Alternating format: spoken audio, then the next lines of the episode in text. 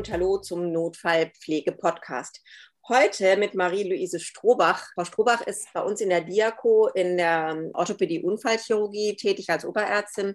Ursprünglich ist sie Fachärztin für Allgemeinmedizin und hat eine Zusatzbezeichnung Geriatrie gemacht. Und diese Zusatzbezeichnung Geriatrie ist eigentlich auch fast der Grund, warum wir uns heute sprechen. Wir hatten die Gelegenheit in der Notaufnahme eine sehr schöne Kurzfortbildung im Rahmen der ZNA-Fortbildung mit Frau Strohbach zu hören, in dem es eben um die älteren Menschen ging. Und ich habe mir gedacht, das ist so ein Thema, Was ich glaube, was auch für die Zuhörerinnen und Zuhörer ganz interessant ist, was vielleicht auch ein bisschen unterrepräsentiert ist.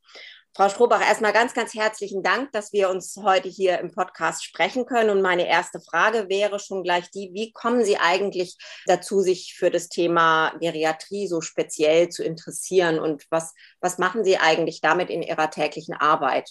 Das ist eine interessante Frage, die ich mir auch immer wieder stelle, warum mich die Geriatrie eigentlich so interessiert hat. Ich, es war schon irgendwie während des Studiums, dass ich irgendwie das Wohl und Wehe älterer Menschen mir am Herzen lag. Und auf vielen, vielen Umwegen bin ich dann letztlich vor inzwischen 15 Jahren, glaube ich, in die Geriatrie gekommen, habe zunächst zwölf Jahre in der Geriatrie gearbeitet und bin jetzt seit dreieinhalb Jahren in der Unfallchirurgie, in der Alterstraumatologie, ähm, wo es ja wirklich mindestens so 60 Prozent auch um alte Menschen geht, die stürzen. Und auch darüber könnte man jetzt ein abendfüllendes Programm gestalten. Ja, das äh, ist vielleicht durchaus was, was wir vielleicht nochmal dann im Anschluss machen können. Der Podcast steht unter dem Thema, wenn einem Hören und Sehen vergeht. Und das finde ich sehr, sehr spannend, weil ich glaube, dass wir, und der Fokus liegt ja heute so ein bisschen auf der Notaufnahme, dass wir das in der Notaufnahme häufig nicht so richtig ja, wahrnehmen, auch bei den älteren Menschen und dann vielleicht auch in, unserer, in unserem Umgang mit diesen Menschen vielleicht nicht so ganz adäquat sind. Und da wäre meine Frage dazu, ab was für einem Alter müssen wir denn eigentlich mit welchen Einschränkungen bei den Menschen rechnen? Kann man das so grob sagen? Die Einschränkungen, äh, die es so im Laufe des Lebens gibt, beginnen ja sehr früh schon. Ich glaube, gerade wenn wir von Einschränkungen der Sinnesorgane ausgehen, dann äh, erleben wir ja alle, dass wir irgendwann eine Brille brauchen, wenn wir vorher noch keine hatten. Und das fängt mit dem 40., 45. Lebensjahr, zumindest habe ich da meine Brille bekommen, schon an. Irgendwann so mit 50, zwischen 50 und 60 merkt man, dass man das Piepen der Spülmaschine nicht mehr so richtig hört. Das sind dann die Alters Erscheinungen des Hörens, die Altersschwerhörigkeit. Ähm, und das schreitet natürlich kontinuierlich voran, sodass die Einschränkung der Sehfunktion und der Hörfunktion im Alter von über 60, über 70 doch bei den meisten Menschen deutlich eingeschränkt ist, allein schon aufgrund altersbedingter Veränderungen, ähm, die wir, glaube ich, an Bedeutung in der Vergangenheit nicht so im Fokus hatten, die immer mehr in den Fokus rücken, dankenswerterweise. Ja, ich glaube auch, unsere älteren Menschen sind ja irgendwie doch immer mehr oder immer agiler, als es früher war. Also der 60-, 70-Jährige heute ist viel aktiver im, im E-Bike-Fahren, in den sportlichen und Freizeitaktivitäten als früher. Aber diese Alterserscheinungen, glaube ich, die sind ja doch da. Und äh, vielleicht nehmen wir sie deshalb ja auch nicht so wahr, weil wir einfach diesen, das Gesamtpaket Mensch sehen und dann denken, naja, der ist ja noch fit. Richtig, genau. Wir haben das Bild des, des fitten Alten, aber nichtsdestotrotz, die physiologischen Veränderungen schreiten voran. Äh, das merken wir einfach auch an den vielen Unfällen. Und auch wenn Sie das E-Bike-Fahren ansprechen, dass einfach alte Menschen eben auch E-Bike-Unfälle haben und schwere Unfälle. Und wenn jemand dann mit diesen Beeinträchtigungen, die er von zu Hause mitbringt, dann nach einem Unfall in die Notaufnahme kommt, dann ist er durch dieses Setting, das uns, die wir da arbeiten, ja geläufig ist. Wir sind an diese Unruhe, an den Lärmpegel, an das Licht, an das Piepen, an die Geräusche gewöhnt. Aber ein Mensch, der mit Beeinträchtigungen, auch ohne Beeinträchtigungen, aber dann auch noch mit Seh- und Hörbeeinträchtigungen, vielleicht sogar mit kognitiven Beeinträchtigungen, die ja mit zunehmendem Alter, mit denen wir mit zunehmendem Alter rechnen müssen, auch noch beeinträchtigt ist, der ist schwer irritiert durch, durch diese, diese neue Situation.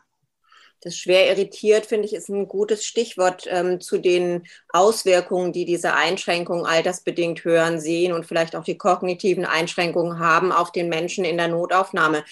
Können Sie uns das vielleicht nochmal so beschreiben, wo Sie da die wichtigsten Probleme gerade im Setting, das Sie ja schon angesprochen haben, Setting Notaufnahme mit dem Lärmpegel, mit diesem ganzen Stress, wo sind da so die wichtigsten Probleme, die entstehen für den eingeschränkten Menschen? Mhm.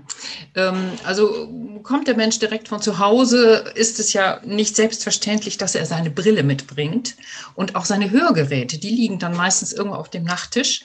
Brille ist vielleicht kaputt gegangen bei einem Unfall oder sie wird nicht mitgenommen. Und ich weiß nicht, diejenigen von Ihnen, die Brillenträger sind, also wenn man mich in die Notaufnahme brächte ohne Brille, dann wäre das schon mal ganz furchtbar, weil ich nur verschwommen sehe. Dann sollen die Menschen vielleicht noch irgendwas unterschreiben, sie sollen Fragebögen ausfüllen, das können sie gar nicht lesen. Sollte es zusätzlich eine Hörbeeinträchtigung sein, dann ist es so, dass die hohe Stimme, ich glaube, dass wir in wir dazu neigen, in diesen Situationen, wo, wo Unfälle kommen, man weiß, dass die, die Stimme in Anspannungssituationen hochgeht. Und wenn wir uns daran erinnern, dass der Mensch, der alte Mensch, hohe Töne schlecht hören kann, dann können wir uns vorstellen, dass er vielleicht nur die Hälfte versteht. In seiner Aufregung sowieso noch mehr, noch weniger. Sollte er dann kognitiv eingeschränkt sein, dann versteht er eigentlich, eigentlich von der Situation gar nichts. Das müssen wir respektieren und das müssen wir wahrnehmen und dürfen uns nicht wundern, wenn die Reaktion nicht so entsprechend ist wie, wie die Frage, die wir gestellt haben. Da fallen mir zwei Dinge ein. Das erste ist, ich merke das bei mir selber auch, wenn ich also jemanden noch mehr eher was vermitteln will, werde ich ein bisschen lauter und auch, glaube ich, meine, meine Stimme höher. Also da sind dann vielleicht eher die, die männlichen Kollegen auch gefragt. Das könnte man sich ja auch mal überlegen, ob vielleicht die mit ihrer eh schon etwas tieferen Stimme dann eher das Gespräch führen. Und mir fällt so mein Thema, für das ich mich schon sehr lange interessiere und mit dem ich mich beschäftige, da ganz ähm, sofort ein, das Thema Angst. Also wenn ich nur die Hälfte verstehe und eigentlich nicht so richtig äh, weiß, was da jetzt mit mir gemacht wird und ja auch so meine Entscheidungskraft vielleicht auch dadurch eingeschränkt ist, meine, mein, ja, meine Teilhabe, meine Selbstbestimmtheit, ja, dann glaube ich, äh, schürt es auch ziemlich viele Ängste. Ich glaube, das ist ein ganz wichtiger Punkt, oder? Angst und vielleicht auch Aggressivität. Aufgrund dieser Angst reagieren auch manche Menschen auch unwirsch, ungeduldig. Vielleicht auch empfinden wir selbst es auch als Gegenüber als aggressiv. Aber ich glaube, dahinter steckt wirklich auch Angst und Verunsicherung. Und es gibt Studien dazu, dass Menschen mit Hörbeeinträchtigungen schlechter medizinisch behandelt werden, weil sie weniger verstehen. Ja, und das Thema Angst natürlich, das wissen wir, dass das eben auch die Begleitsymptomatiken wie Tachykardien, den hohen Blutdruck und viele, viele andere Begleitsymptomatiken äh, macht, die wir ja in bestimmten Notfallsituationen gar nicht haben wollen. Also insofern wäre das gut, wenn wir das vermeiden. Sie haben damals in der Fortbildung bei uns, und das hat mich sehr beeindruckt, davon gesprochen, dass wir doch vielleicht uns überlegen sollten, auch Hilfsmittel in der Notaufnahme zur Verfügung zu stellen. Wir haben dann daraufhin auch tatsächlich Lesebrillen besorgt und haben uns einen sogenannten Hörbügel besorgt, den wir allerdings noch nicht ausprobiert haben, aber zumindest ist er da. Das wäre also einfach nochmal ein Tipp auch für die Kollegen, die uns zuhören, dass man einfach sich so eine Kiste der Möglichkeiten schafft, in denen solche Hilfsmittel dann vorhanden sind, die man im Bedarfsfall dann nutzen kann. Fällt Ihnen noch was ein, was wir zur Vermeidung von Problemen im Umgang vielleicht nutzen können oder wie wir uns vielleicht auch anders verhalten können, um solchen Situationen wie Aggressivität, wie Angst ähm, vielleicht auch entgegenzutreten? die Kompensation der fehlenden Hilfsmittel im Bereich der Sinnesorgane, so durch Lesebrillen, die da finde ich total klasse, dass sie das schon umgesetzt haben und auch ein Hörbügel vielleicht, der in Einzelfällen auch wirklich hilfreich sein kann. Das, was vielleicht ein bisschen unrealistisch ist für eine zentrale Notaufnahme, ist zunächst mal zu überlegen, in welchem Raum ist, findet sowas statt. Wenn das die Fragestunde und die Anamnese in, auf dem Flur stattfindet, mit vielen, vielen Nebengeräuschen, gibt es Probleme. Gibt es vielleicht einen Raum, der besser geeignet ist? Schon eine Abschirmung von der Umgebung, von Umgebungsgeräuschen hörbeeinträchtigte Menschen haben Schwierigkeiten mit vielen Nebengeräuschen, hilft. Dann sagten Sie, hatten Sie ja auch schon angemerkt, vielleicht Menschen, die, die zu gucken, wie spreche ich an? Spreche ich von vorne an? Spreche ich mit nicht erhöhter Stimme an? Das ist sicher ganz hilfreich. Gibt es Begleitpersonen, die dabei sein können? Das ist sicher gut. Kurze Sätze, kurze Botschaften, keine keine langen Bandformsätze bilden, langsam sprechen. Das sind alles Herausforderungen in der zentralen Notaufnahme, weil äh, dann natürlich eine ganz andere Dynamik ist. Und sich selbst runterzufahren, das ist sicher schon eine Herausforderung für Mitarbeitende. Sie haben gerade die Wahl des Raumes angesprochen und ähm, gemeint, es sei vielleicht ähm, utopisch in der Notaufnahme. Ich glaube, das ist es nicht. Wir müssen uns immer mehr auch auf diese ähm, älter werdenden Patienten einstellen. Und wenn ich an das Thema Demenz denke und wir sind einfach eine extrem delirfördernde Umgebung in der Notaufnahme. Und wenn ich mir dann ähm, die Zahlen anschaue, dass drei Prozent ähm, des unerkannten Delirs zum Tod führen können, das ist eine hohe Letalität, dann finde ich das ganz enorm und finde, wir sollten uns darauf einstellen, Notaufnahmen so konzipieren, dass wir Räume zur Verfügung haben, wo der Patient abgeschottet ist, die wir vielleicht sogar auch noch bestenfalls ähm, anders ausstatten können, als das so ein, so ein ureigener Notaufnahmeraum ist. Und auch der Aspekt der Begleitperson, den finde ich auch ganz wichtig. Das war jetzt in Corona sicherlich schwierig, aber selbst da haben wir es so gemacht, dass wir auch Begleitpersonen mit haben reingelassen, weil wir das als sehr wichtig erachtet haben und sie nicht als störend ansehen. Also die sind eher auch eine Unterstützung für uns. Und ich glaube, das ist was, was in unseren Köpfen sich so ein bisschen bewegen muss, dass sie eben die Begleitpersonen eine Unterstützung sein können und nicht ein Störfaktor sind. Ja, das ist ein ganz wichtiger Faktor. Also wenn es keine Begleitpersonen äh, gibt, die da sind oder zur Verfügung stehen oder gerufen werden können, es gibt ja Häuser, die haben ein Konzept, dass sie äh, von sich aus Begleitpersonen zur Verfügung stellen. Also Menschen, die die traumatisierten Leute, die kranken alten Menschen, kognitiv eingeschränkten begleiten, die daneben sitzen das hat sich ja wirklich auch finanziell ausgewirkt, weil die Delirrate in den Häusern wirklich deutlich sinkt. Also es ist von den Häusern eine, für die Häuser eine gute Investition, die, ich glaube, vielleicht da steht der Tropfen hüllt den Stein, dass wir im, alle immer die Krankenhausträger immer wieder darauf hinweisen sollten, dass das eine gute Sache wäre ein erster Schritt, vielleicht sich zu überlegen, in der Notaufnahme sein Pflegekonzept einmal zu überdenken. Es gibt viele Notaufnahmen, die machen das schon ansatzweise, also weg von dieser Funktionspflege, wo man zu zweit, zu dritt auf mhm. einen Menschen zugeht, sage ich mal, einer nimmt das Blut ab, einer schreibt das EKG, hin zu einer Bezugspflegekraft, die diesen Patienten durch den kompletten Notaufnahmeprozess begleitet und eben auch Ansprechpartner für diesen Patienten ist.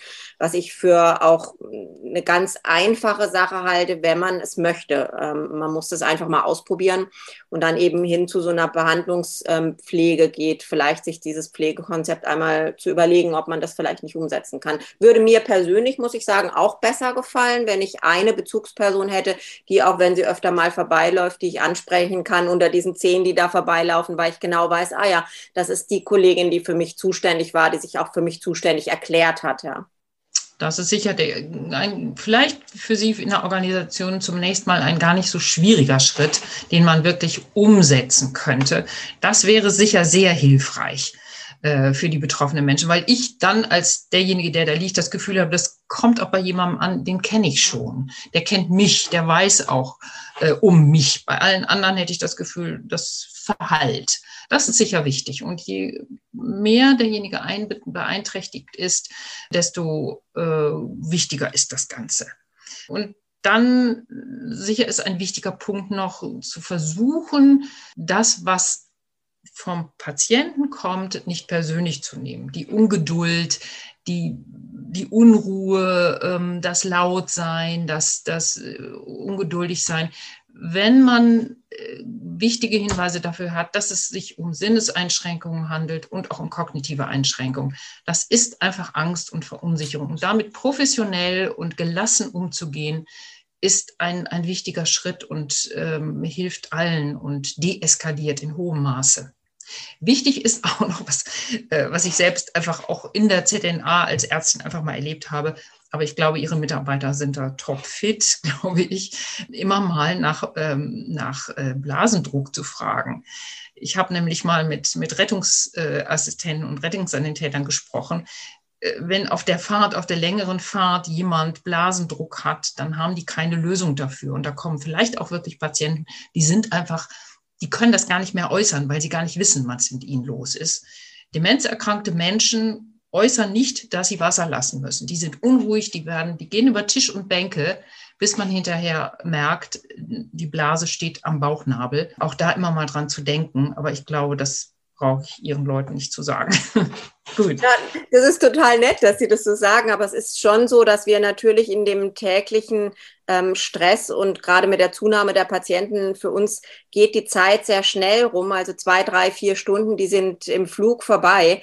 Ähm, aber für den Patienten ist eben das Liegen mhm. in der Kabine und das Warten auf Untersuchungen oder auf den, das nächste Arztgespräch, das dauert alles sehr, sehr lang. Und ich glaube, es ist auch, ich nehme mich da nicht aus, es ist immer wieder wichtig, sich mit solchen Patientengruppen nochmal gedanklich zu beschäftigen, um sich einfach nochmal wieder zu sensibilisieren für diese Patientengruppe. Und deswegen finde ich auch den Podcast total klasse, weil ich glaube, so eine Grundkenntnis haben wir in der Pflege alle. Wir wissen irgendwie darum, aber es nochmal wieder hervorzuholen und sich zu überlegen, auch in der eigenen Notaufnahme, was kann ich denn eigentlich für diese Patientengruppe vielleicht noch tun? Und es sind manchmal auch ganz einfache Mittel. Klar, hätten wir ganz gerne alle mehr Personal und würden auch da unbedingt jemanden hinsetzen wollen. Aber letztendlich kann man doch mit einfachen Mitteln, sei es jetzt der Lesebrille, dem, dem, Hör, dem Hörbügel oder vielleicht auch der Überlegung des einzelnen Raumes, der Begleitperson, doch einige Dinge schon tun, die die Versorgung der Patienten für uns erleichtern, aber sie natürlich auch für den Patienten besser machen. Mhm, genau. Vielleicht noch ein Tipp. Ich dachte gerade an unsere derzeitige Situation, dass wir alle mit Maske arbeiten müssen. Da ist natürlich gerade, wenn Menschen schlecht hören, sind sie darauf angewiesen, dass sie uns vom Mund was ablesen. Und das fällt ja im Moment äh, weitgehend weg. Und ich habe meine Erfahrungen jetzt gesammelt auf der Station, wo ich ja auch mit den Patienten arbeite. Es ist schön, wenn man versucht, sich anzugewöhnen, viel Gestik und mit den Augen viel, äh, viel Mimik zu machen. Das erscheint einem selbst vielleicht erst anfangs ein bisschen clownesk, nach dem Motto, ich mache hier so ein bisschen Theater, ist aber in der Kommunikation unendlich hilfreich, wenn man das, was man sagt, mit weiten Gesten unterstreicht. Und wenn man aus dem Raum geht, ruhig mal groß winkt.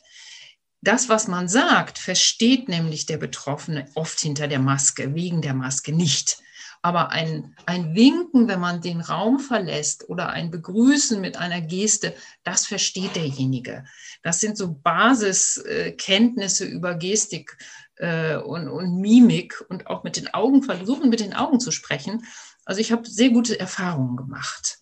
Und also im Sinne der nonverbalen ähm, richtig, Kommunikation genau, einfach ein bisschen genau. intensiver nonverbal genau. zu kommunizieren. Genau. Das ist ein ja. schöner Tipp. Super. Ja, ja. Das ist wirklich hilfreich und ich habe es eingeübt und mache also beste Erfahrungen damit bei den kognitiv eingeschränkten Menschen und gerade jetzt auch, wo wir alle Maske tragen müssen. Prima. Das ist, finde ich, jetzt schon ein, ein, guter Einblick mit vielen Tipps gewesen. Ich möchte mich ganz, ganz herzlich bedanken, Frau Strobach. Vielleicht schließen wir mal so einen Podcast nochmal über die Sturzgefährdung an. Das finde ich auch ein extrem interessantes Gerne. Thema, gerade auch in der Notaufnahme. Und ja, dann wünsche ich uns allen, dass wir mit hoher Sensibilität dieser Patientengruppe entgegentreten und der eine oder andere vielleicht einen Tipp hat mitnehmen können für seine Notaufnahme, um das Leben ein bisschen einfacher zu machen. Vielen, vielen Dank.